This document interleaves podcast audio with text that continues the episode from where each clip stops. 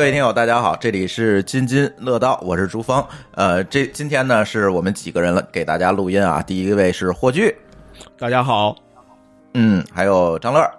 嗨，大家好，呃，还有狗叔，哎，大家好，嗯，还有舒淇。大家好，哎，为什么要录这期节目？是因为大家知道，如果听到我听过我们前面几期节目的话，我们有一期节目在跟郑钧老师聊《流浪地球》，然后在这个《流浪地球》这期节目的后面啊，这个就对吧，掐了起来，对。然后其实呃，最后我们的话题就转到了这个呃，霍炬在问这个郑钧老师这个全球变暖这个问题，其实这就引申出来了。今天我们节目的主题就是呃，想跟大家讨论讨论上一期。我们没有聊完，想展开的这样一个呃全球变暖的话题，呃，霍师傅可以给大家介绍一下，你是为什么想到来张罗这期主题呢？呃，对，其实上一次在录《流浪地球》的时候，我只是想用这个来证明说人类没有那么远的远见。你说为了一个几百年之后什么太阳克闪这么一种可能性来，突然开始所有人去地下城开始筹备这件事儿，我说人类是没有这个协同能力的。这个最好的例子就是在全球变暖这件事儿，大家的看法，呃，现在就是什么样看法都有，它非常的混乱。然后果不其然。就这么几个人录音，我跟郑钧的看法就完全不一样了。所以你说人类怎么可能为几百年之后准备呢？对吧？所以那哎，那你可以这个话你可以说一下这个全球变暖，你和郑钧呃在上期节目里都持什么样的态度？呃，郑钧持的态度是反对。其实应该叫气候变化，不应该叫全球变暖了。现在，呃，郑钧是反气候变化论中一个非常典型的一派人观点，就是他有几个论点，一个是说气候变化未必是坏的，呃，它确实有一些好处，比如说变更多的地方变得可以居住了，然后什么粮食会增产，呃，第二，他认为这是工业发展是重要的，就是我们不可能为了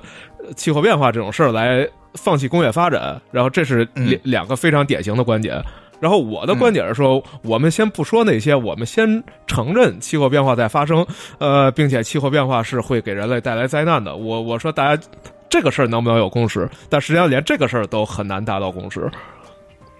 对，所以录这期节目咱的目的是什么呢？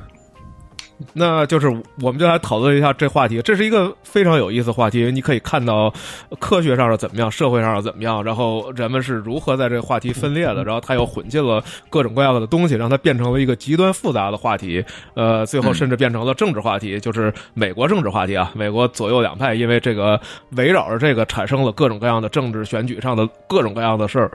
对。嗯，就所以说，呃，全球变暖这件事情呢，我其实也做了做功课啊。我觉得全球变暖或者叫全球气候变化这件事情，其实是个框，然后这个框里面呢，就出现了不同的态度和各种各样的这个问题的纷争，包括刚才霍总说的这个科学界的争论。甚至现在到了呃政治界的这个争论，甚至到了这个国际间的双边关系里面的争论，其实这就引出了很多问题。但是这些问题有意思的在于，就是气候变化这件事情，大家持的观点很多人都不一样，而且每一方都振振有词，对不对？对，所有人都认为自己的看法是对的，而且认为我是清醒的少数，就包括可能包括我们在内啊，我们也认为我们是清醒的少数，然后其他人更不在意这事儿。对，所有人都是这么看的，觉得我是清醒的少数，其他人都是愚蠢的。对，狗叔你怎么看？啊，这其实也是当时跟郑钧聊那期。就是我很有，我觉得很有意思。你没参加，我没参加，我只是听了。但是我觉得很有意思一点是在于郑钧的很多观点其实是支持气候变化人的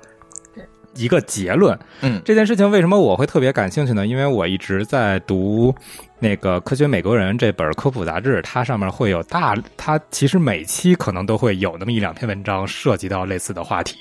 所以我对这个话题相对来讲接触的也比较。时间比较久，而且可能拿到的数据算比较，嗯，就是科学界主流的观点。准备了一个巨长的提纲。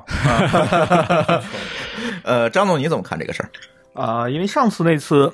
跟霍总一块儿聊的时候，当时最后他问了一次所有人，包括我跟老高，我跟老高的看法是比较接近的，就是说，因为之前没特别关注到，但这个信息就是各种各样的信息确实都看到过，但没有把它像狗叔似的作为一个课题深入的去那个系统有脉络的去整理，所以当时说的是一个比较中立的观点。嗯就是不偏不倚。我觉得这事儿可能说是我需要有更多的证据，可能我才能给你一个我的结论。但现在我不能否定他，也不能肯定他那种感观点。但后来整个聊完以后，后续可能这个在咱的小群里又蒸发了三天，完了之后我也又查了好多东西。嗯我觉得这个话题确实是挺有意思的，嗯各方观点都有，体现了、充分体现了这个人这个东西。各各种不同的那个利益派系啊，各种不同的想法都各站各的这个角度上来来看这件事情，其实呢，在看的过程中都掺杂了自己的利益在里面。没错。没错这个是这个事情，其实我觉得聊完了，我们就可以聊贸易战了，是吧？对对，有关系，真的有关系。然后舒淇，你觉你对气候变化这件事情怎么看？嗯，嗯，就是跟我关系不大啊。就 说实话，我觉我我我其实我没有很关心这件事儿，但是我第一次听说过，就是有人支持气候变暖，这是让我很诧异的。就因为我一直以来大家都是在鼓吹这个环境啊，这个越来越变暖啊什么的，然后人类生存以后会有什么这样那样的问题。但是我其实对他这个就是觉得气候变暖是支持一方的这个观点是很好奇的。我很嗯想知道它有更多的一些理论的一些数据。嗯嗯，OK，那呃，接下来呢，狗叔就给大家讲讲吧，这个我们所谓的气候变化，所或者叫全球变暖效应，到底是怎么一回事儿？我相信我们的听友可能也会感兴趣，是吧？天天听到这个词，但是这个词到底讲的是什么意思？是怎么来的？嗯行，呃，我先那个辨析几个观点啊。首先，气候和天气是两个完全不同的概念。呃，天气一般是指在最近两周内的气象要素的一个实时状态，而气候一般是指这些气象要素在更长时间，并且是某一个更广的特定区域的一个统计数据。嗯所以从这点上就可以明显推出来，就是如果有人说我们这边的天气没有变暖，这件事情是不能拿来证明气候没有变暖，也就是气候讲的是一个趋势，对是一个放在很长的一个时间广度里面的一个呃趋势对。嗯。然后具体到全球气候变暖，其实是指的年平均的全球的年平均气温在稳步增高。嗯这既不是说某一个季度的气温，也不是某一个地区的气温，而是全球的全年平均气温就。全球全年的平均气温，就是南北极都算一块儿，非洲也加在一起，都算到一块儿。整个的温度我们算一个平均数，然后我们看一下今年的这个平均数跟去年相比到底是涨了还是降了，或者是我们放在更广，而十年，我们画一条线是涨了还是降了对，？OK，然后这个所谓的全球变暖是指在近二十年内或者三十年内测出来这个气温是异常，就是也不能叫异常吧，就是这个气温的增速远远超过历史的所有时期，增速就是增长率在增加，长率是远远高过历史的所有时期，嗯。而且所有的各项指标都在突破历史的极限。嗯嗯。从这个角度上来讲，这个是科学界认为气候变暖的一个定义。而这件事情，科学界对这件事情的担心，也正是由于说，它首先突破了所有的历史极限，嗯导致了人类可能地球都没有承受过这么一种状况，嗯而且它是一个它的增速也在增加，导致地球可能没有时间来适应这个温度的这么快速的变化，包括不光是地球啊，就其实是地球上的生物没有办法很。因为本身生物的进化速度是很慢的，它们在这种高速的这种气候变化条件下，它没有办法进化出来适应同等气候的一个生活状态，会导致当前的一些所有的这些生物啊、生态啊造成破坏。这是不是不是所有生物都发明了空调是吧？对对对，呃，也有也有会从热带变热受益的生物嘛。嗯嗯嗯。就就是从不从不管从哪个角度讲，就是说这个破坏的话，它会破坏一个现有的平衡，导致可能要么就是生物整个生物需要重新适应，要么就可能适应不了的话，就会造成一个比较大的一个嗯。嗯叫什么就只能说是不适应不了，就只能说是就是消亡了嘛。嗯，OK，那我我觉得这个话题啊更有发言权的是生生长在这个北极地区的霍师傅是吧？是的，靠近北是的，呃，你你怎么看这件事情？因为呃我们知道你那儿比较冷是吧？但是呃，作为这个全球气候变化，特别是其实现在是一个变暖的趋势嘛，在这个趋势里面，你的感受是什么呢？呃，我先说，我为什么关心这件事儿？因为嗯北极周围的国家实际上是受气候变化影响最大的地方，就是像加拿大呢，它的平均气温上升速度是地球其他地方的两倍以上，所以我们这儿就是状况，就是说很多城市已经宣布了紧急状态。就最近大家都听经常听说紧急状态这词啊，就是美啊，国对各种各样对对对，你们也不许买华为了是吧？我们可以买华为，但是我们 周基本上加拿大所有大城市都宣布了进入叫气候变化、呃、紧急状态，就是说因为气候变化会导致一系列的灾难，那我们需要对它有一种应对措施，这个叫紧急状态。呃嗯，那具体的表现就是说，冬天呃极端天气变得非常多，就大量的降雪，然后大量降雪累积到春天的时候，这些雪就迅速的融化，就气温快速升高，迅速融化，呃，就引发洪水，就是每一年嗯河水都会泛滥，然后再加上大量的降雨，就是历史上几十年来、上百年来没有出现过这样的状况，就只在这些年连续出现，所以这些都被认为是气候变化导致的结果之一，就是所以我们是直接受到冲击的，特别明显的冲击，而且是。嗯嗯，哎，那如果讲到这个问题，那呃霍师傅可以给大家分享一些量化的数据是吧？这个气候变化或者叫全球变暖，到底我们变暖了多少度啊？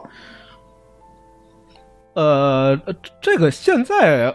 好像变化的并不大，就现在最近一百年应该就是一度多，就是听起来一度你们就要进入紧急状态了吗？对，但一度已经是就按科学界的看法，这个一度已经是很大的了。然后那个哥本哈根协定还有什么的这些，上次哥本哈根会议最后定的是多少？就是要控制在几增未来增速在几度之内啊？这狗叔可能比我清楚具体的数字。嗯嗯嗯啊、我可以说一下，因为我在做提纲的时候专门去查了一下这些历史数据，然后这个数据可能有一个会需要有大家有一个意识的，就是说人类的一些对时间的感应可能是，就是你需要对时间本身有一个度量的概念，比如说，如果说地球的地地质。纪年单位一般来说是指万年，比如说我们说白垩纪的时候是属于地球一个温暖的时候，嗯这个时候是指的我们和现在相比是几万年前以前。嗯然后，那好，有这个概念之后，我就可以说一下，就是呃，在就是之前说那个一般都会说那个白垩纪时候地球会比较温暖嘛，那会儿的地球的温暖和现和当时历史上记录的那个比较寒冷的时期，大概是差了零点四度的温度。嗯嗯。这个变化大概是一个万年的尺度，嗯。而现在说这个全球变暖，大概是指的最近一百年气温变化了一点八度，是一点八度吗？是。一点四度。一。点四度，也就是从十九世纪开始，这就这一百年的时间，嗯，就上涨工业革了一点四命之后度。，呃，从工业革命之后。啊对，就工业革命之后，大伙儿学会了烧煤之后，嗯。就是这个是，如果你把时间和这个变化的幅度来看的话，你就会发现这个的变化率就要比白垩纪到冰川的时候的那个变化幅度就大得多了，因为一个是万年的单位，一个是百年的单位，差了两个数量级，嗯然后你的数值又比人家高了一倍不止，这个嗯，一下就是这子变化就是增长率的概念了。对，嗯嗯，那好，OK，那我们可以讲一讲，就是说我们现在上升了。一点四度，那这一点四度对于我们所有人来讲，它意味着什么一件事情呢？就像刚才霍师傅说的，他可能那边雪化的坏就容易引发洪水，但是这似乎仍然是一个局局部的问题，是吧？如果我们站在一个更高的层面，我们去看全球的话，那它会带来什么？这样一个增长率的变化，快速的这个变暖的一个增长率的变化，会带来什么样的事情，或者说带来什么样的后果？呃，其实如果说影响的话，全局性的影响主要就是影响的海洋循环和大气循环，但具体到每个现象的话，其实都是具体到某一个地区，可能它由于异常的温度增高或者降低，导致了当地受到了一些变化。嗯比如特别明显，我记得我上期还是上上期读的环那个科学美国人里面，就说美国佛罗里达州，他们海边很多人已经放弃了原来的住宅，原因是因为海平面上涨嗯，导致了，就是水太深了。就是其实不是水太深了，而是海原来那个地方没有，嗯。不是沼泽或者是就是干地，嗯，然后由于海平面上涨，导致那一片原来的是干地的情况下变成了湿地，然后把房子给就给腐蚀掉了，嗯。把房子地基就给腐蚀掉了，嗯。然后房子本身就不适合居住，他们就。佛罗里达州就撤掉了大批的人在海边的居住，嗯嗯，好多的房屋就在那里废弃了，就已经。哎，霍师傅，我记得你原来讲过这个海景房的问题是吧？呃，对我一直在开玩笑说，我买一个距离河不远不近的房子，然后那再过二十年我就是海景房了。呃，那你得在北京买一个 房子呀开玩笑。那那有点远吧？那我天津先淹了，那就天对这个如果说，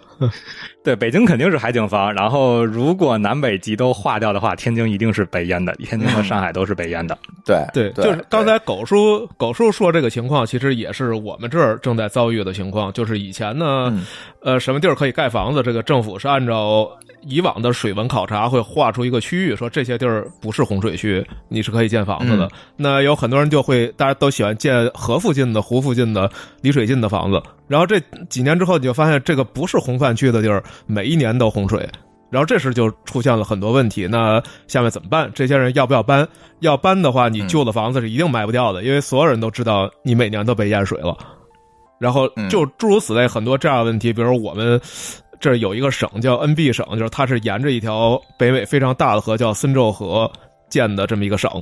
然后呢，森州河每一年河水都泛滥，它直接的影响就是。呃，就叫跨加拿大横贯加拿大高速，这一条连接这个东西海岸的高速，它在这一段，在 NB 省这一段是每一年都会被洪水冲断，就是高高速整个被淹掉，就不能走车了。然后那下面就有一系列的事儿，比如说这个基础设施改造，要把这个公路重新架起来，然后所有的桥的地基都需要架高，呃，以便让这个公路可以继续保持畅通。对，就有一系列的这种经济投入和准备要做，就是跟佛罗里达那个状况是很像的。嗯嗯嗯嗯。那除了这些洪水，就是水位上涨等等这些问题以外，还会给大家带来什么呢？呃，我可以说一个大家可能会比较有印象的例子，就是不管是中国还是美国，最近的冬天都会出现非常异常的强降雪。嗯，这件事情其实也和全球变暖有关。这件事情当时我记得非那变暖为什么会下雪？那不应该下雨吗？对这件事情是我很早就从环球科学那个科学美国人上就读到的，说是由于厄尔尼诺现象导致了暖空气向北极入侵，而把北极的一个原来的只聚集在北极的一团冷空气，他们叫做北极湍流，挤到了。现在就是低纬度的地区，就是中国的这部分和美国芝加哥呀这一部分，就是热气上去把冷气挤下来了。对，而嗯。这部分冷气。它本身是被加热过的，但因为它本身是极地的地区，它被加热过也很冷，OK，所以到了像北京啊，甚至于到上海这部分之后，由于和当地的暖空气一相互之间的一个影响，嗯就产生了一个非常强的降雪，使得这个这一部分地区的温度呱唧一下就降了。所以变暖不是说我们不下雪了，只下雨了，而是很有可能这个降雪也会带来影响。这件事情是很难预测，说哪里的温度会变高，哪里的温度会变低。主要原因就是人类没有特别好的方法来预测整个大气环流的变化，因为这本身来讲是一个非线性的系统。这事儿可能说的有点专业了，就是人类现在是没有办法预测这件事情到底哪里产生变化，所以具体哪里变化，只能是看最终的结果来看。那如果这样看的话，就是零八年的时候，咱闹那个雪灾，连贵州都开始下雪，那那就是这个现象造成的了。是的，包括啊去年美国芝加哥那场大雪，都是有芝加哥和纽约吧，嗯。我记着这都是这都是有明确的，就是后来就是科学家会反复的去算嗯。当时的一些就是推演这个原因。推演原因，然后基本上都会觉都会最后推导出最后是由于太平洋的厄尔尼诺现象导致的海平面温度异常升高，嗯，然后使得这个大那太平洋的暖空气顺着欧洲那边的一条洋流直接进到了北极。包括一二年时候这个北京大暴雨淹死人的那个大暴雨，啊、那个好像还不太一样。嗯那个因为那个我没有看到具体的现象，但是嗯有一个现象就是说，科学家们最后的统计是，由于全球变暖之后，全球的极端天气变得更强了。嗯，然后另外还有一个，也就是说，呃如果我们简单的去理解这件事情，就是打破了平衡。就是打破了平衡，嗯，所以它会出现很多很多奇怪的事情。就是原来可能大家觉得百年一遇、千年一遇的嗯东西，它会变得频繁了。嗯，然后它的，而且它的能量也会变大了，因为整个你的空气变热了嘛，所以它的嗯直观上的一个解释就是它的所有的这些极端天气的能量变大了，嗯嗯，所以它的说强度就会比原来大得多。嗯说说到这儿的时候，我就想起来，前一阵儿我在推上看见一个一个人发了一条推，就是说，嗯。这个天气冷也全也算全球变暖，天气热也算全球变暖，下雨算全球变暖，下雪也算全球变暖。呃，嗯加州山火也算，飓风也算，海啸也算，为什么都算呢？这肯定不靠谱。啊、我就看一个人这么说，当时我对听起来很有道理啊，听起来很有道理。但当时我就非常震惊，我说，我就问说，你的中学地理时候没有学洋流和气旋这些这些科目？啊，我看见这些知识你那点吗条推了，嗯对吧？然后，但他回答是真的没学过，然后他完全不记得这个东西是中学地理的考点。哦，我我怀疑他是忘了。我也觉得应该，应该是忘，会因为这一定是会考考点，不可能有人没学过。但是大家都忘掉了，所以就会现在就会出现这个情况。所以刚才狗叔说这个这个能量变大这件事儿，就很多人如果忘了的话，他是理解不了你为什么会说这个气候变暖会导致能量变大这件事理解不了。对嗯嗯，那就需要你回去先看一下初中课本是吧？呃，高中高中地理吧，应该是高中地理课本可以看一下。初中、高中我也不记得了。高中，我很记得很清楚，是高中会考的会考的内容。嗯，OK，哎，刚才说了这么多坏处，这个现象会不会带来一些好处呢？高叔，也会有，比如说像全球变暖之后的温带北移，会把大量的因为。北半球有大量的荒漠地区和冰原地区嘛，然后由于温带北移之后，这些地区从原来的不适宜居住就会变得适宜居住，同时也会对温带带来更丰沛的降水，使得那个就是宜居地区会扩大。另外一个可能会大家会觉得很吃惊的一个事情，就是由于全球变暖会使得小麦和一些粮食作物的亩产增加。哦，啊，原因是因为二氧化碳浓度的增高，使得植物的光合作用变强之后，它会能够有更有效的进行碳固化的这个操作。OK，嗯，对，因为咱种地去产生这些小麦，其实就是一个这个太阳能或者是这个自然的能量转换成一个生物能的过程嘛，对对吧？它转换效率就会提高。对，是的。嗯所以这些事情，当时郑钧我记得是把这些作为一个反对气候变暖的一个证据，嗯嗯但实际上这些事情我是都从都读到过，都是就是已经大家都已经认为这些事情就是全球变暖导致的结果。嗯，反正郑钧今天不在，你们就说吧。嗯，对对，是的，是的。呃，刚才说了这么多坏处和好处，那么现在听起来是利大于弊还是弊大于利呢？霍师傅，这件事儿就复杂了，就是我们很每一个人都有不同的看法。像郑钧上次嗯典型的看法，就认为这个像粮食增产，然后更多地儿能住人，这是利大于弊。呃，他认为这是一件好事儿，但你从另外一个角度看呢，除了刚才我们说了很多极端天气带来的经济损失这样的坏处，其实还有很多坏处是在这个国家这个级别上的，比如说，嗯。加拿大特别不想气候变暖，为什么呢？它有你说按道理说，它一个靠近北极的国家，气候变暖，你有大片北边无尽的这个寒冷地区住不了人，现在都变成宜居地区了，等于加拿大跟美国的气候条件可能换了一个，相当于啊，不是换一个，对呀变成都现在的北极海港了。对呀、然后就你觉得这是一件好，但他不觉得这是一件好事，因为下面一定会带来各种各样的边境冲突，比如说最著名的冲突就是西北海盗。啊，嗯西北水道，西北水道是什么呢？就是在靠近北极，实际上是在加拿大控制的陆地之内，有一条道能穿过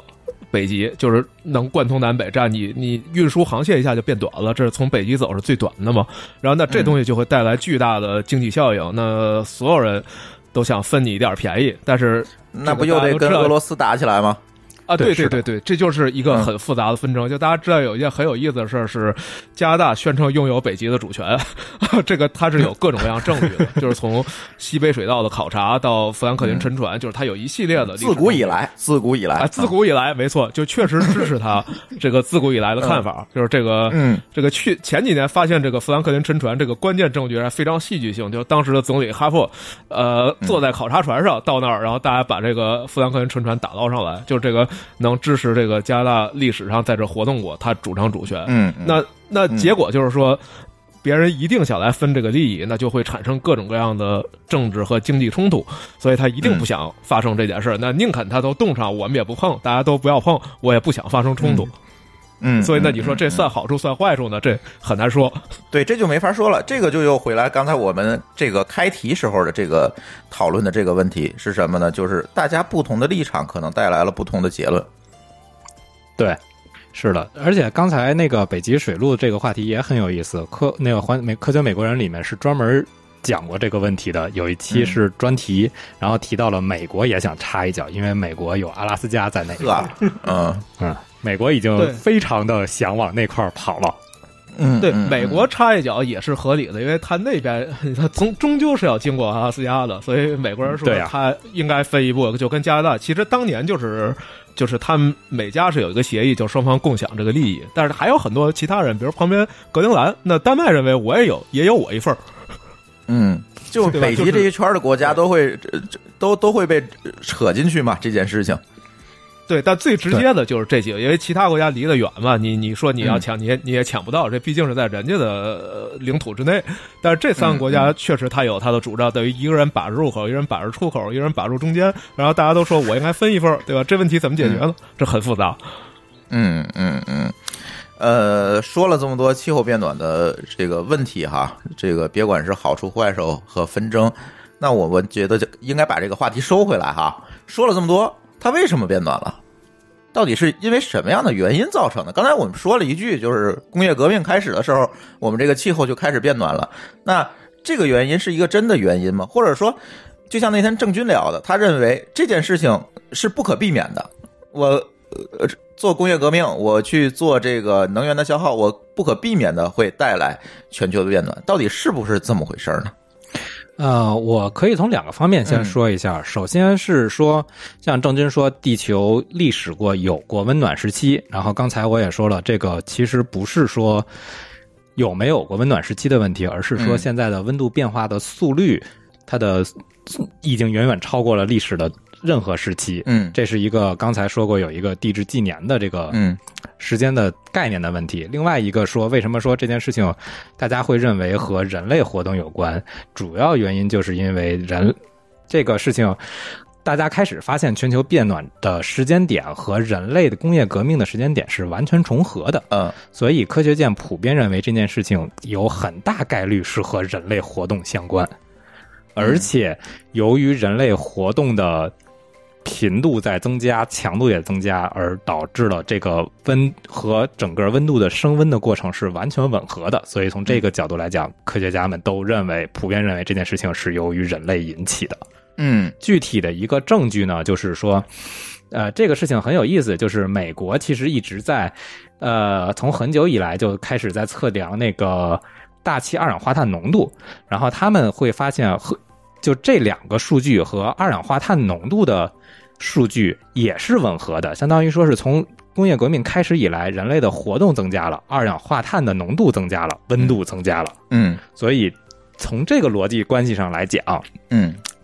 我们认为它是由于人类的活动引起的嗯，全球变暖。这个有一个特别有意思的事情，就是正好在我因为我之前在慕尼黑嘛，我来之前我看见了 Twitter 上有一个消息说，美国加州的一个海洋研究所测得了有史以来最高的二氧化碳峰值是四已经超过了四百万分呃四百个百万分率呃就不说具体单位是什么了，就是说历史上基本上是在三百以下的一个二氧化碳的一个比例，嗯然后这个比例现在最高的一次峰值已经突破了四百了，这件事情嗯是路德有史以来最高的。嗯嗯，那这样又引出一个问题，就是现在各个国家在说的这个碳交易问题。那这件事情到底跟碳交易和这个气候变化这两件事情有什么样的关联呢？这个是有的，这个是因为当时人类本身就是几大国家嘛，嗯然后发现了对人类变暖这件事情开始关注之后，大家就想有一种办法来限制人类的碳排放。嗯主要的限制方法就是来限制化石燃料的燃烧。嗯然后，因为要想限制，那么限制哪个国家，不限制哪个国家，就嗯变成了一个政治问题。对，然后这个政治问题的解决方案，就是大家给出了一个碳交易的，就是一个用经济模型来解决这个问题，嗯，就来解决实际上环境问题。对，实际上就是给每个国家做配额，然后嗯做的好的国家可以把自己的配额卖给做的不好的国家，来换取一部分经济利益。霍师傅，你怎么看看待碳交易这件事情？当然，可能扯远了啊，这个话题。对这件事儿，就是人类要解决一个问题，终究最后要落到一个经济模型上才能可能解决。所以碳交易模型它是好是不好呢？我们也很难说，但是它确实是一个解决方案，它存在了。嗯然后经过各种各样的争吵和利益冲突，反正好歹我们有一模型了吧，比没有强。嗯嗯嗯，呃，那刚才说了，这个整个的呃全球变暖的情况，其实是跟二氧化碳的这个排放量，也就是碳的排放量，呃上升，这个是直接密切相关的。对，呃，但是如果我们回过头来想，呃，我们的工业行为，我们的人类的这个生产生活行为，它自然的会带来这个二氧化碳排放量的增加。嗯，对，你可以这样说，因为毕竟需要燃料嘛。对，那就又引出了上次郑钧老师提到这个问题。难道说，因为我们要解决全球变暖的问题，我们就不继续发展生产和生活了吗？也不是，就是所有的科学家都没有说我们要退回到就是刀耕火种的时代去恢复整个大气，而是说我们要考虑使用所谓的可再生能源和绿色能源来代替掉现代使用的这种化石燃料，来保证说人类既可以有可持续的能源获取，同时也不对大气啊这些环境造成过大的干扰。嗯嗯嗯嗯，呃，但是这句话又说回来了，现在可能大家更多的还是使用这个所谓的化石燃料来解决问题，比如说烧煤，其实石油也算，石油和煤主要是石油对吧煤。？嗯，那我们要怎么样去做，我们才能说用清洁能源替代它？我觉得这件事情还蛮远的。也不算太远，啊因为德国基本上已经把煤炭的，就是嗯已经把火电厂全都给替换掉了。嗯德国是有大量的水电、风电和太阳能，嗯然后像丹麦，我印象里也是属于已经替代掉了。嗯英国是还有一定的煤煤炭的发电，但是占的比例很小。嗯加拿大好像也有一定的，也是在替换的过程中。这可能对，加拿大是我。们我们两个省，我们隔壁的魁北克省已经是百分之百清洁能源了，然后主要是水电。呃，我们安省差一点儿，我们大概有百分之九十八点几是清洁能源，然后还有一点点的这个化石化石能源发电，但就基本上都在逐步的替换中。嗯嗯嗯，呃，那么除了我们去用这些东西去替换清洁能源去替换，那其实又带来一个问题，那怎么来监督和协调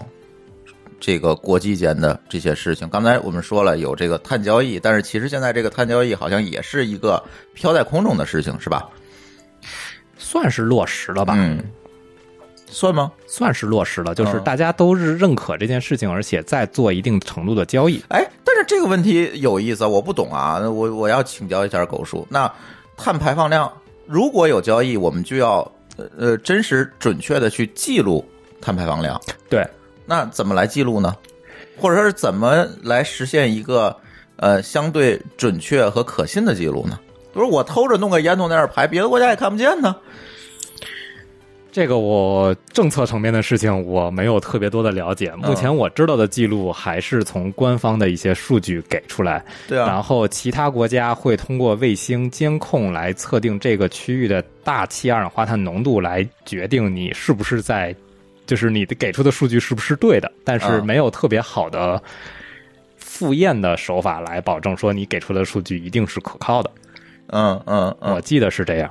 嗯嗯，霍总有什么观点在这里？嗯现在有一个方法，就是说他们盯这个能源制造和消耗的大户，比如说这个航空公司，呃，它是要计算碳足迹的。然后这些石油公司，你产出多少石油，然后它比如说收碳排放税，就是反正是有一些方法来先控制大的，然后小的这种你你你自己你自己也挖不出石油来，当然你你自己烧烧木头这种可能就比较小，影响不大，但是至少大的工业。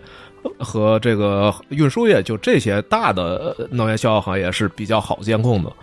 就是抓大放小呗。哎，对对对，这就这人类所有的事情，最后都会回到这样的模型来，就是解决主要问题。嗯，嗯，但是好像还签了好多什么呃气候变化框架公约啊、京都议定书这些事情。那霍总能不能给大家介绍介绍这些东西是是是怎么来的？然后最近又听说美国要退出什么什么什么东西，这又是怎么回事？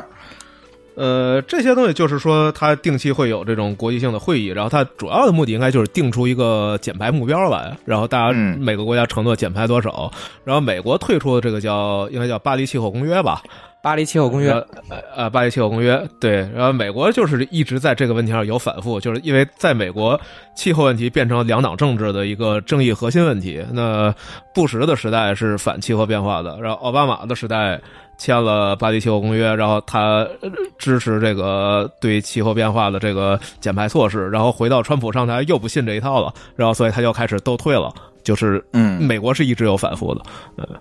嗯嗯，就是美国好像前两天又说退出这个巴黎的这这叫什么？巴黎气候公约就是巴黎巴黎气候公约巴黎气候。公约，嗯。嗯我记着巴黎气候公约是在京都议定书之后的一个，然后巴黎气候公约的主要的思路就是给大家做碳限额，嗯，然后同时要求大家对限额内的排放做交易，然后相当于就是你能力高，你排放的少，就可以获得更多的利益。这样的话，给国家一个叫什么呃诱惑，或者叫做一个哎，这样吸引。这样其实有一个好处啊，就是像非洲那些根本就产生不了啥碳排放国家，就可以把自己的配额卖给这些国家。对，是的，中国是买碳配额的大户。，OK，就是要跟别的国家去买。对，嗯，明白了。所以说，这些所谓的落后国家可能会在里面获益啊。是的，他的嗯思路其实就是说，为了保证就是嗯平衡各方面的利益嘛，嗯然后不要让某一个超级大国能够把所有的利益全都占尽。那你嗯如果是超级大国，你用碳用的多，那我给你的配额并不是、那你就要找别人买。对你就要找别人买嗯去把你的这些获得的因为碳排碳排放而获得的利益再平分到别的人身上。嗯嗯嗯嗯，哎，这样的话，其实对那些小国还是一个好处，是吧？也很难说，毕竟来讲，你的能源其实是你经济发展的动力嘛。嗯，你的碳排放不高，其实也证明你的其实就就是你卖多少可能也不够自己的。对卖多少也不够自己的，反正就这么多。嗯，OK OK，对，然后这里面就会回到这里面就会回到那个郑钧说的问题，就是说现在它是一个落后地区，它要不要发展经济？它发展经济，嗯它还是需要能源，对吧？它碳排放就会上去，那时候它就没这笔钱了啊，这这确实也是一个矛盾。嗯嗯，对，这就是政治的一个博弈。到底就是他的目标不是说把什么的都做到最好，而是说我在一个现有条件下做出一个各方都不太差的选择嘛。嗯嗯嗯，呃，其实，在这个刚才我们讨论了这么多啊，其实，在整个的这个所谓反对全球气候变化的这个阵营里面，那么其实会有很多不一样的利益群体，通呃由于自己的不同的利益主张来支持一些研究结果，然后去改变某些决策的方向，会不会出现这样的事情？肯定会，嗯，会有例子吗这而且这个非常非常复杂，这是这是整这个话题里面非常有意思的一部分，就是看到对人们是什么怎么样千奇百怪的，非常有意思。对，因为现在我发现，就是这个话题，之前也做了一些功课，发现每一个人不同的主张背后都有一系列的理论依据，甚至有一些学术研究的成果。是的，因为本身来讲，这个作为一个大气，就就是和整个地球的一个气候模型，或者说是能源模型有关的一个话题，其实它有很复杂的可操作空间，而且嗯就是太复杂了，大家也科学界也没有把所有的东西都研究的很清楚，所以相对来讲，所以科学家就会站队嘛。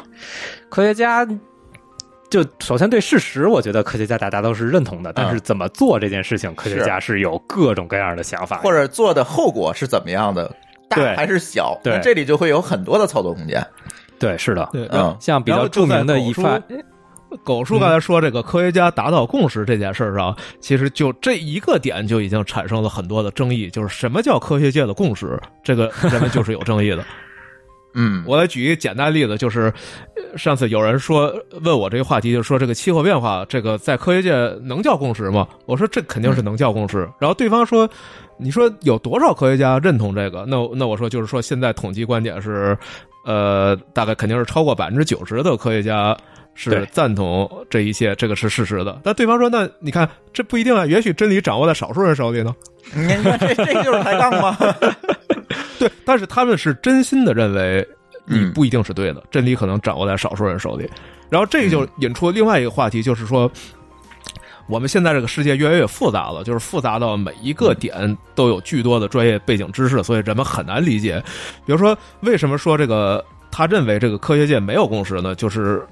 首先他对这个。科什么叫科学共识这件事不清楚？那什么叫科学共识不清楚的原因，是因为他不知道一个科学结论是怎么出来的。比如说，嗯这论文怎么发的，这个 peer review 怎么做的，然后这个什么样的论文是可信的，什么样的论文是不可信的。就是你看，同样反对那方也有论文，对吧？你你可能你也看不懂，里面一大堆理论、一大堆数据，然后看起来两份论文没有区别，你怎么知道这份可信，那份不可信呢？这个嗯就很多人是不具备这个能力的，所以他认为嗯两个一样可信，那真理可能掌握在少数人手里。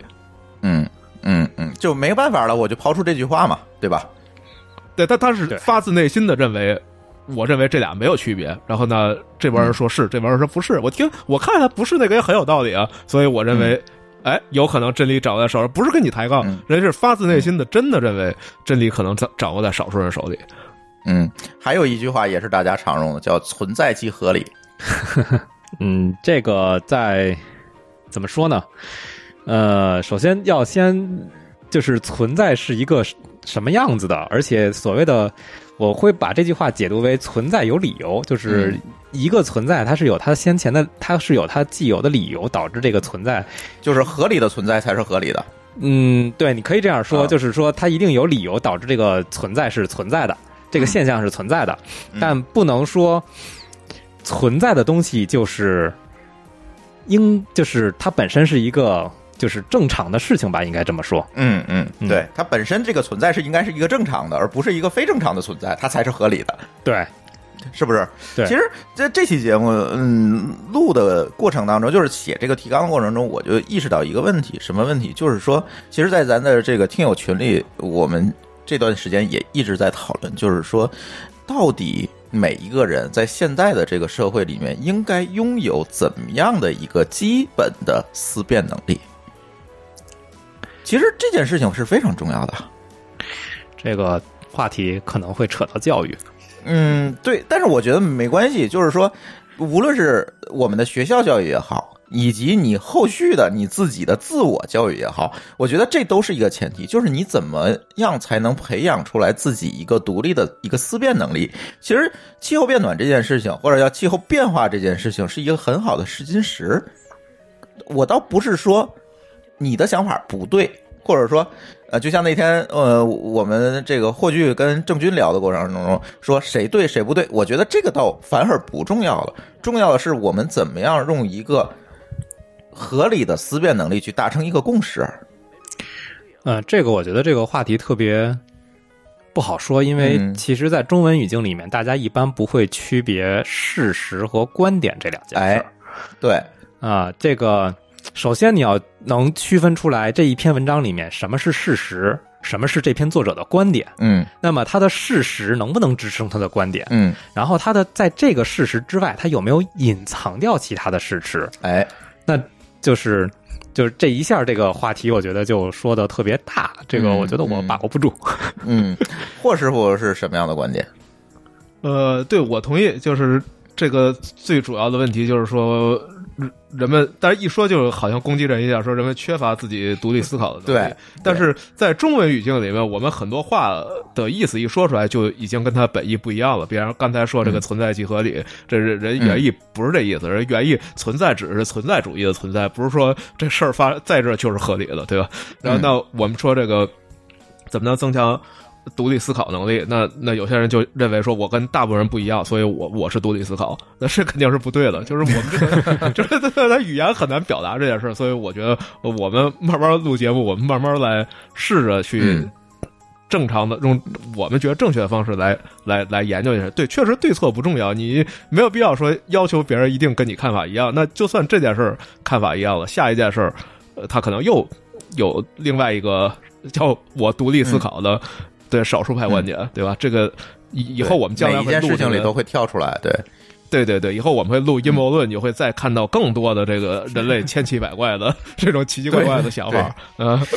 对，所以最近我们也思考了这个津津乐道的这个节目方向。我会，我们会发现，我们受欢迎的节目或者大家关心的这个方向，基本上都是围绕这些话题展开的。也就是说，怎么让怎么样用一个理科生的思维去看这个世界上发生的事情。其实我觉得在这个方向上，我们做的还是蛮好的。呃，我觉得这也不一定是理科生的思维吧，即便是不管文科和理科，都是要会区分事实和观点，只不过大家会就是说在这个过程中使用的扩散性的思维模式可能会不太一样一些。是，然后这又是一个语境问题。对，这是个语境的问题。对，又是一个语境问题，就是文科生和理科生互相鄙视。就是为什么我们说用理科生思维，不是说我们不用文科生的思维，对吧？这就容易打起来。但是其实，在这个语境里面，就是这样一个意思吧，嗯是吧？其实我我可以说句我说句公道话，就是实际上。为什么说这种理科生的方式？是因为文科生的思辨方式更难。你说这几大学，哲学、法学、神学，其实人家都是分事实观，都是在一个基础上进行推论思辨，这套东西都有。但这东西你掌握起来更难。这理科工具相对好掌握一点儿。嗯嗯嗯，这个我可以说一个观点，就是当时我高考的时候，我们的语文老师跟我说过一句话。中就是中学的逻辑思维其实是语文课教的，哦，语文的小阅读是考的逻辑能力，不是考的语文的那个叫什么，就是书面能力。不是书面能力，而是真的是考的逻辑能力。它的每一个问题其实是从原文能够找到一些逻辑性上的这种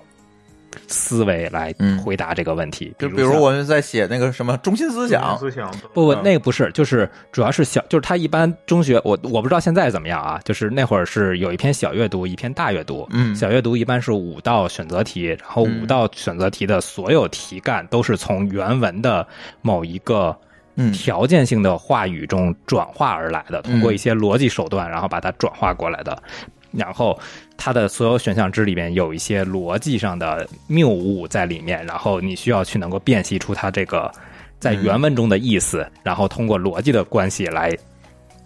决定你真的是怎么选择。嗯嗯，所以这是当时我们语文老师说的一句话，我印象特别深刻，就是就是本身来讲，中学的逻辑思维是在语文课教的，而没有在就是数学课本身没有强调过这件事情。虽然数学课用的可能更多的是这种。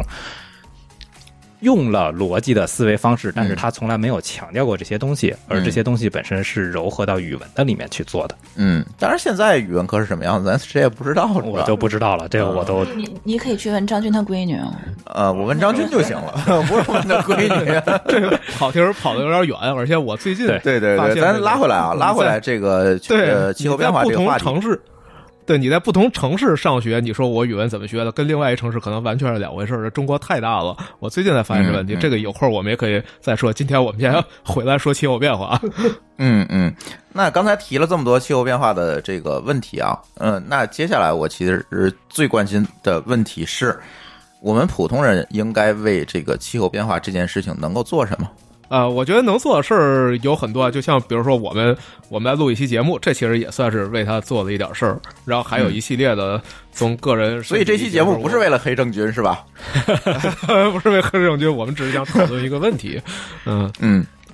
一会儿一会儿，最后我们也会列一些这种不同的反对观点都是什么样儿，然后大家也可以看我们公正的把所有这个市场上有的这个声音我们都说出来，我们也不不只说说什么观点一定是对的，我们只只是说我们认为从我们这个分析方法，我们认为结论是什么样的。对，一会儿我们再介绍其他的。对我听说这个自己能做啥，除了录节目，然后我还有一朋友写过一篇文章，就是讲这个身体力行能做什么，比如说你你如果是。少吃红肉，这这居然也是一种，这可能大部分人想不到。这我做不到。嗯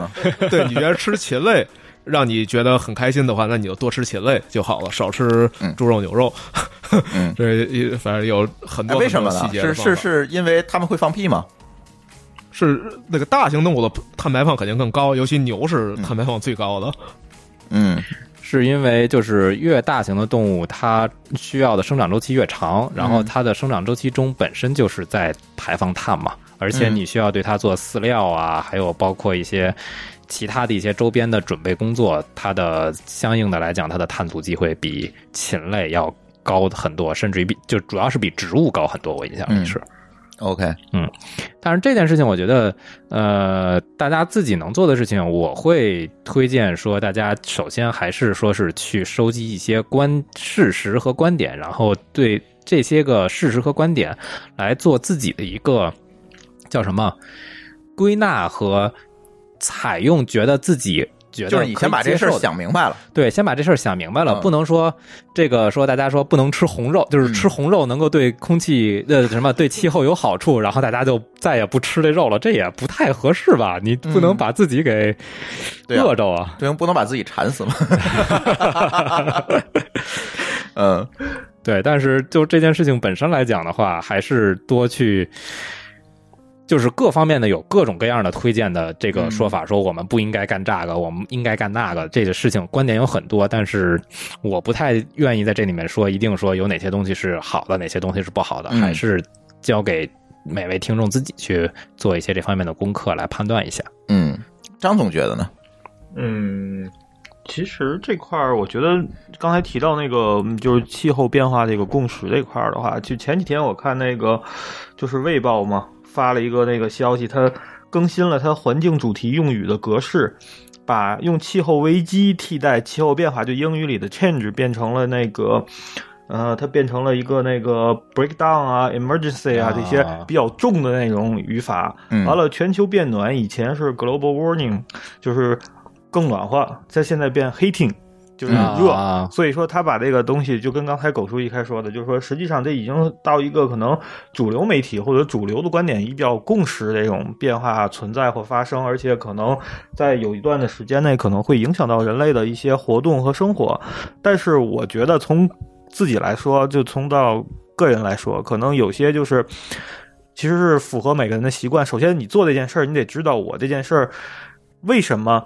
做会对这个气候说大了说对气候变化有用，或者是有好处。因为但但是实际上从效用来说的话，你可能一个人做的是微不足道的，你可能节省不了一年给中国节省不了多少克的碳排放，对吧？所以说你。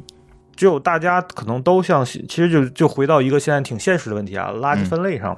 中国的垃圾分类在做的时候，其实现在面临挺多问题的，但政府在主导去做这件事儿，但实际上很多事儿我了解到的，就是说，虽然有的时候。垃圾分类了，就是就是大家分类了，但是回收的时候一锅烧了又合一块儿了，又都不分了。所以说，从很多点上，其其实不光是从我们自己做到了，而且可能还需要整个一个产业链啊，或者说一个整个体系上都往那方向去发展。其实就是从我们自己觉得哪些能就是知道气候变化这件事儿，OK 怎么做，或者是像刚才狗叔说的是分清这个事实和那个观点，就说事实是什么导致的气候变化，或什么已经有一些科学上的定论了。我觉得这种东西。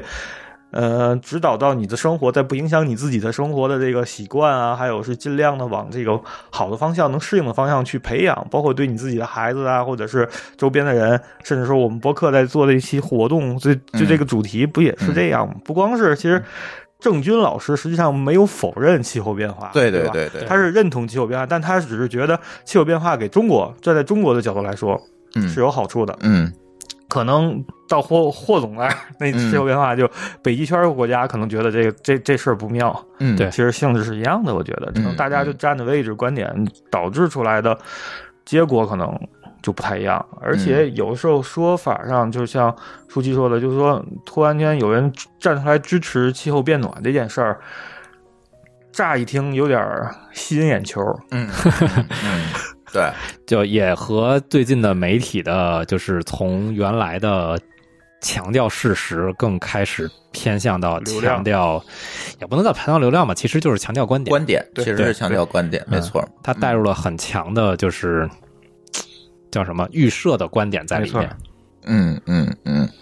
呃，我们听友也留了一些问题，我我想这个大家可以回答一下啊。但是问题比较多，我觉得有一些问题啊，在咱刚才聊天的过程中啊，已已经回答了，我就不说了。然后呢，有一些问题，我觉得还有 还有有一些问题还是蛮有意思的哈。呃，有一位朋友说提到有关我们的生活就变成了环保话题，那是不是全球变暖跟我们普通人没啥关系啊？我觉得还是有关系的，嗯就是我就是如果往比较抽象的层次说，可以说这是锻炼你自己思维的一个机会嘛。嗯因为毕竟各方的观点很复杂，而且嗯，相对来讲，大家可以拿到很多的资料在这些方在这个话题上。嗯如果往小了说呢，可能也会有你会使得你有一个因素来改变自己的一些生活习惯。嗯，然后这些都是跟普通人本身的关系。然后至于你打算把这个话题做到什么地步，还是我的观点就是看你自己愿意把这个话，愿意把这件事情有多重视。嗯嗯嗯，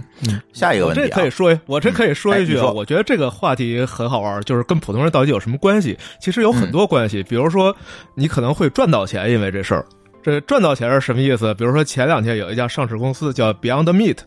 然后这公司上了之后，这个股价啊飙涨啊，这一天百分之几十这么涨，就是奇迹一样，在这样的中美贸易战这样背景的市场下，呃，美国股市狂涨的一只股票。然后为什么你先说一下那是什么股票吧？呃，Beyond Meat 就是一种用大豆蛋白培养出的口感完全像肉的这么一种哦汉堡饼。这不大悲院就干这事儿吗？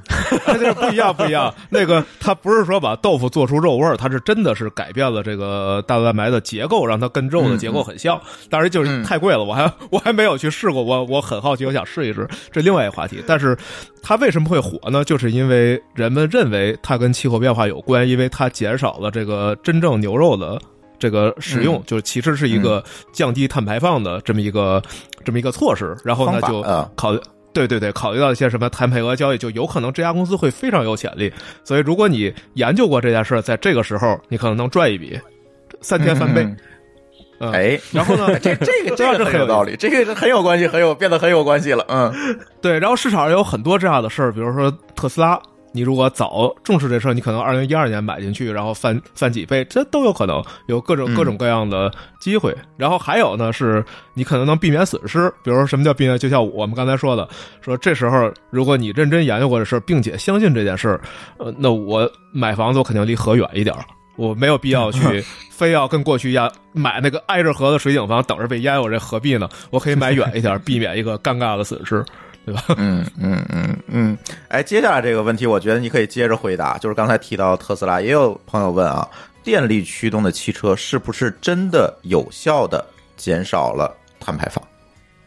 呃，这问题就很复杂，因为它跟不同地区是有密切相关的。对比如说中国嗯还有很大比例的火力发电，它能嗯减少多少，这个要细算，这我们不知道。嗯，但但在就是说，其实是跟你电能的来源有关系，不是跟你汽车有关系。我对，会像你看新加坡，就说新加坡政府算的特精特精密，就是说按新加坡这条件，你进口一辆特斯拉是不会呃减少碳排放的，然后而且还会增加，结果进来一辆车还要罚你多少钱？嗯嗯嗯我会这么看这个问题，就是说，特斯拉就是电动车这件事情会使得汽车脱离掉化石燃料，这使得它有了优化空间。但如果你不把它变成还使用石油来驱动的话，那它这辈子就都是化石燃料，你一定没有任何的优化，就是优化空间非常小。也就是说，你先解决源头，还是先解决末端的问题，对吧？对，啊，嗯，对。如果我们具备了条件，说我们的汽车都是电的，那好，那我们把发电站改了就好了。是的，嗯，就是集中式的优化，总比你优化一辆一辆的车要容易得多。对，嗯嗯嗯。哎，下一个问题也挺有意思啊。这个问题霍总回答啊，呃，地球一小时活动是否有效？哎，这这个可是 这这又是一个嗯有意思的事儿。嗯，对，这个作为一个学过工厂供电的人，我可以说这个。实际上，在实际上它是没有效果的。首先是发电照明，在这个时代已经是整个这个电力电力负载中的很小的一部分。然后其次是，如果它占的部分多呢，你突然关了，这就更成问题了，因为你会导致这个它整个的功功耗曲线，这个发发电的这个叫什么？呃，我都记不得，无功曲线。呃，发生变化，那你最后结果可能会给电厂带来一些麻烦，就导致它的生产预测不准了。呃，这些就是一些一些各种各样的问题。但它在形式上，其实他们创办这个事情本身不是说。它真能省电，呃，真能减少环境污染，但是他们希望用一个全球性的活动来提醒人们对环保和对减少碳排放有注意。那这件事儿是有效果的，因为没效果，我们今天也不会谈它。至少它引起了大家的关注。OK，其实这个呃，地球一小时这个活动啊，呃，有一个变化的曲线，就是刚开始大家说这个地球一小时活动啊，大家都觉得，哎，这是一个非常 fashion 的事儿。啊，然后大家都要跟，是吧？这个从从上至下，从下至上都要跟。然后我印象最深的是有一天晚上，我正在星巴克跟人谈事儿，咵叽，灯灭了。我说这服务员怎么停电了？服务员不不不，地球一小时，您明白吗？我说就好吧。但是到了今年，我们就会发现这个事情发生了变化，越来越多的商家已经不去干这件事情了。就是嗯，我明显的会发现，今年地球一小时的这个话题，就是上一次地球一小时的话题，基本上就没有掀起特别大的波澜。所以，其实大家的认知，我总觉得也是有一个变化的过程。如果我们说回地球变暖这件事情，那其实大家对它的认知，可能从跟我对我来讲一点关系没有，到慢慢的可能会影响到我的口袋里的钱。是吧？影响到我的消费角色，慢慢的他会意识到，好，这个事情是影响到一个地球整个生态环境的一个变化，可能对我未来的生活会产生。慢慢的，我觉得大家都会对这些事情有一个认知的过程。其实对于这件事情，我还是蛮乐观的。我不知道狗叔怎么看这件事儿。呃，地球一小时这件事情，我是同意霍炬的观点，就是这个活动本身对节电啊，或者叫做这些事情，其实是没有。没有什么帮助，但是它的主要的功绩其实就是在于它是一个很好的宣传和让大家意识到这里有这么一件事的一个活动，所以从宣传角度来讲，它是很有用。至少说大家开始意识到说地球不是一个资源无限的这么一个空间，大家需要对它的一些能源上的事情啊，还有这些排放的事情上要做考虑，大家要有意识的来保护这个地球。所以从这点上来讲，我认为这个活动是挺成功的。嗯嗯，OK，大家的提问我刚才过了一下，很多，但是我相信很多的提问在我们这个刚才聊天的过程中，其实都已经回答了。嗯，各位还有什么要补充的话题，或者我们今天节目没有聊到的吗？呃，我刚才一直有一件事想说，就是说这个双方的观点在这件事上非常有意思。我可以再举一个有意思的观点，比如说说这个企业对宣传和政治的干扰这件事儿。那这双方在这件事上是一针锋相对的态度。比如说支持气候变化正在是事实的这一派人呢，就会说说你看到的所有的反对，包括美国政府的反复，实际上是传统的能源厂商，比如石油厂商，然后他在美国是一个很大势力的。这么这么一个财团去游说政府，所以是他们游说政府，使得人们认为这个气候变化是假的。就整整个为什么会有气候变化是阴谋论？这是因为反方游说出来的。OK，然后呢，另外一堆不信气候变化的那一票人。他说的是说清洁能源的厂商，什么做太阳能板的、做电动车的，然后这一票人，对，还有什么包括什么 Beyond Meat 这种素食主义者，就是你们这一票人是一种新的游说力量，你们去买通左派报纸，比如像刚才张乐说的《卫报》，这是一左派报纸，说已经把词弄到这么严重去吓唬我们。其实最后目的是什么呢？是为了你们的经济利益。就这个双方在这一件。一个议题上就会产生针锋相对的完全一样的话，双方都说你们有大企业的利益在背后，然后去试图欺骗这个普通人。就是你看完全一样的话，只不过最后结果就走向了完全不同的方向，是有意思。嗯，呃，OK，狗叔有什么要补充的吗？啊，我想提的一件事情是说，刚才我一直提到的一本杂志叫《科学美国人》，这本书在国内是有翻译的，国内引进的名字叫做《环球科学》，在多看上有电子版，在各个书报摊上也有。卖的每月的期刊，这个我在国内的时候我也一直在读，